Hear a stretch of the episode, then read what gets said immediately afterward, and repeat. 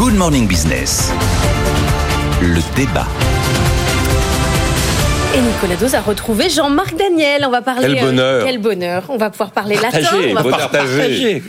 on va pouvoir parler latin et aussi parler de l'ascenseur social qui fonctionne moins bien qu'ailleurs. C'est ce que nous a dit une étude, une étude de l'Institut des politiques publiques. C'est ça, ils ont regardé en fait la génération euh, 1972-1981 et ils regardent ces gens-là quand ils ont entre 35 et 45 ans, quelles sont, dans quelle situation se trouvent-ils comparés à leurs parents. Alors il y a deux conclusions importantes, c'est que la France se distingue vraiment des autres pays cumprir dans, le bon sens du terme cette fois-ci, pour euh, la faiblesse de ces inégalités monétaires. On sait qu'on a un système de redistribution qui, en plus, quand on ajoute la gratuité des services publics, fait qu'on a les inégalités monétaires les euh, plus, faibles des pays de l'OCDE. Mais l'IPP nous, nous indique que la France se distingue dans le mauvais sens du terme cette fois-ci par son déterminisme social. L'enfant qui est né dans une famille pauvre, il a de grandes chances de, le rester une fois qu'il sera adulte. Il donne un chiffre. Il y a moins de euh, un enfant sur 10 qui est né dans la catégorie des 20% les plus pauvres, qui accédera à la catégorie des 20% les plus aisés lorsqu'il sera arrivé à l'âge adulte. Alors pourquoi on en est là et pourquoi ce déterminisme social joue à plein? L'explication de l'IPP dit que c'est en raison euh, des défauts en fait de l'enseignement supérieur, de la difficulté pour les moins favorisés à accéder à l'enseignement supérieur. Là encore, il donne des chiffres entre les 20% les plus les plus pauvres et les 20% les plus aisés et l'écart est très très important. Donc on a plus de difficultés à accéder à l'enseignement supérieur et c'est là que se fera la différence. Voilà. Et ensuite, on se dit ben, quelle est la solution? Alors, pour une fois, c'est pas un impôt, c'est pas une taxe sur les riches. Non, mais c'est pas mal parce que venant de l'IPP, quelquefois, ça pourrait être ça euh, l'issue. Attendez, Jean-Marc n'a pas Oui, oui. donné son avis. Euh, et donc on se dit quelle est la solution? Eh ben la solution, euh, je trouve qu'elle est, elle est assez pertinente parce qu'ils ont rajouté un élément géographique. Ils ont vu qu'en fait, euh, ce, cet ascenseur social en panne n'était pas en panne de la même manière et pas en panne de manière aussi puissante en fonction des endroits. Quand vous êtes dans un département où il y a beaucoup de chômage comme les Hauts-de-Seine, c'est là où ça fonctionne relativement mal. Quand vous êtes en Ile-de-France, qui est un département plus dynamique, c'est là où ça fonctionne beaucoup mieux. Et d'ailleurs, ils ont observé que ça fonctionnait beaucoup mieux à proximité de la Suisse. Et bien, parmi les solutions, ils mettent en avant la mobilité euh, géographique. La mobilité géographique, je pense que c'est un élément clé. Et là, et là, ça, ça, ça, ça fonctionne très, très, très mal. Et c'est pas avec la panne du logement qu'on vit aujourd'hui qu'en plus ça va s'améliorer. Mais c'est pour ça que le- tout nous ramène à la question de l'école. On a déjà souvent dit que c'était probablement le, le premier problème économique de la France. Et en fait, tout nous ramène à la question du logement très, très vite derrière. Jean-Marc, vous avez lu dans le détail cette étude? Oui, ça m'a confirmé un peu ce qu'était cet institut, qui a, qui a effectivement des qualités sur le plan euh, de- du travail, des, des statistiques maniées, mais pour moi c'est un repère AIRE de piquettiste, et donc ça ne peut pas être un repère ERE de, euh, sur le plan économique et social. Qu'est-ce que vous voulez dire? C'est un repère de gauchistes oui, absolument. Oui, il, y a, il y a au départ, clairs. il y a au départ, ils ont déjà la conclusion de leur, de leur pas du latin, mais c'est pour que les gens Voilà, voilà, absolument. C'est du français, repère et repère. Voilà. Voilà. Bon, et donc, euh, je veux dire quoi? C'est-à-dire que le travail d'un économiste, ça commence d'abord par euh, regarder les faits, ensuite en tirer effectivement des euh, des hypothèses, et ensuite vérifier ces hypothèses de nouveau par une confrontation statistique avec la réalité. Or là, on sent bien qu'on part au départ avec cette l'ascenseur social ne fonctionne pas. Or, il y a beaucoup d'études qui ont été faites là-dessus et, qui montrent qu'en fait, c'est assez faux. Notamment, il y a Éric Morin qui a démontré que la peur du déclassement, l'absence d'ascenseur social, tout ça, en fait, c'est une analyse, une analyse fausse de la, de ce qu'a été l'évolution sociale. Il y a eu un grand facteur d'ascenseur social qui été l'exode rural, c'est-à-dire que qui a été la disparition des- de certains types de classes. C'est-à-dire que l'ascenseur social, la question que l'on doit se poser, c'est est-ce que vous vivez mieux que vos parents ou est-ce que vous appartenez à une autre classe sociale que vos parents? Et donc, euh, tout le monde vit mieux que ses parents. C'est ça, c'est assez clair. C'est-à-dire que dans les années 70, vous, vous regardez le nombre de gens qui avaient une salle de bain, vous regardez le nombre de gens qui avaient une automobile, vous regardez le nombre de gens qui avaient un téléphone, vous regardez le nombre de gens qui partaient en vacances, vous regardez la durée du temps de travail, vous apercevez que la génération qui vivait dans les années 70-80 avait un style de vie, un bien-être qui était inférieur à celui de la génération d'aujourd'hui.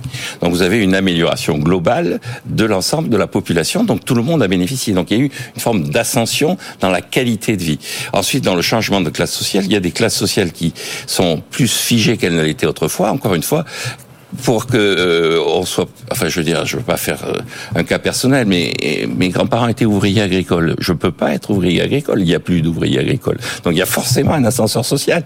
Forcément, j'ai été promu. Mais est-ce que c'est pas le logement, Jean-Marc, qui prend trop de place et que finalement, comme on vit dans des surfaces qui sont plus petites que nos parents, que l'accès au crédit hmm. euh, est plus compliqué, est-ce que ça focalise pas justement ce sentiment d'approvisionnement Alors il y a un... Vous avez raison de parler de sentiment parce que il y a un ah sentiment, il y a un sentiment de classement. Et, et, ce que dit bien aussi également François Dupé, qui est un grand spécialiste justement de l'éducation, il montre assez bien que, en fait, les, deux grandes déceptions, c'est effectivement le, l'échec entre guillemets de la démocratisation qui a été une massification. Il dit par exemple maintenant il y a 14 000 docteurs par an. 14 000 personnes qui ont un doctorat. Il y a l'université fournit entre 2500 et 3000 postes. Donc vous avez 10 000 personnes qui ne sont plus dans une logique qui était celle des docteurs des années 50-60 qui faisaient un doctorat et qui trouvaient assez automatiquement un poste à l'université avec une.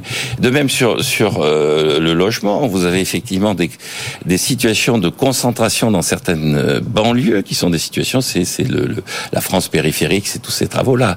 Et, et et et pour conclure, donc ce que disent bon mais aussi comme euh, euh, Branko Milanovic qui a fait, c'est l'histoire de la courbe de l'éléphant. La courbe de l'éléphant, il dit quand vous regardez l'évolution des revenus et des patrimoines par grande catégorie sociale, c'est une courbe de l'éléphant, c'est-à-dire ça monte comme vers le dos d'un éléphant, ensuite ça descend, puis ensuite il y a une trompe, c'est-à-dire que les gens très riches se sont vraiment enrichis, les gens pauvres se sont enrichis et les classes moyennes se sont moins enrichies. Or, il vient de sortir puisqu'il travaille au niveau européen, au niveau mondial, au niveau d'un certain nombre de pays pour montrer et il a appelé ça la la, trompe s'est abaissée. C'est-à-dire qu'en fait, les classes moyennes ont plutôt, depuis 2008, ont plutôt mieux préservé leur situation que les classes les plus aisées, et les classes les plus pauvres, elles aussi, ont plutôt maintenu leur situation. Donc, euh, quand vous maniez les statistiques, quand vous regardez, tout ça est beaucoup plus complexe qu'on ne le dit. La seule conclusion dans tout ça, c'est qu'encore une fois, il n'y a plus d'ouvriers agricoles. Et donc, euh, cette dynamique-là de l'exode rural est une dynamique qui est une dynamique qui est effectivement derrière nous. C'est vrai que l'IBP, c'est un peu des gauchos, ça, c'est certain. Mais malgré tout... Un peu est un faible mot. Ce qui est un... Non, non, non, non C'est pas pour ça qu'on dit que des trucs nuls. Hein. Il a... Jean-Marc disait, euh, quand on manipule les chiffres et les statistiques. Parce que l'INSEE a fait ses travaux aussi. J'ai ressorti avant de descendre une étude de 2019. Ils sont dans des, dans des conclusions relativement proches sur ce que je vous disais sur les inégalités monétaires versus effectivement les inégalités d'ascension sociale. Euh, mais ils n'arrivaient pas exactement au même résultat en fonction que vous regardez les revenus des individus ou les revenus des ménages. Là, en l'occurrence, l'IPP a fait sur les revenus des ménages. L'INSEE avait travaillé sur les revenus des individus. Les conclusions n'étaient pas exactement les mêmes.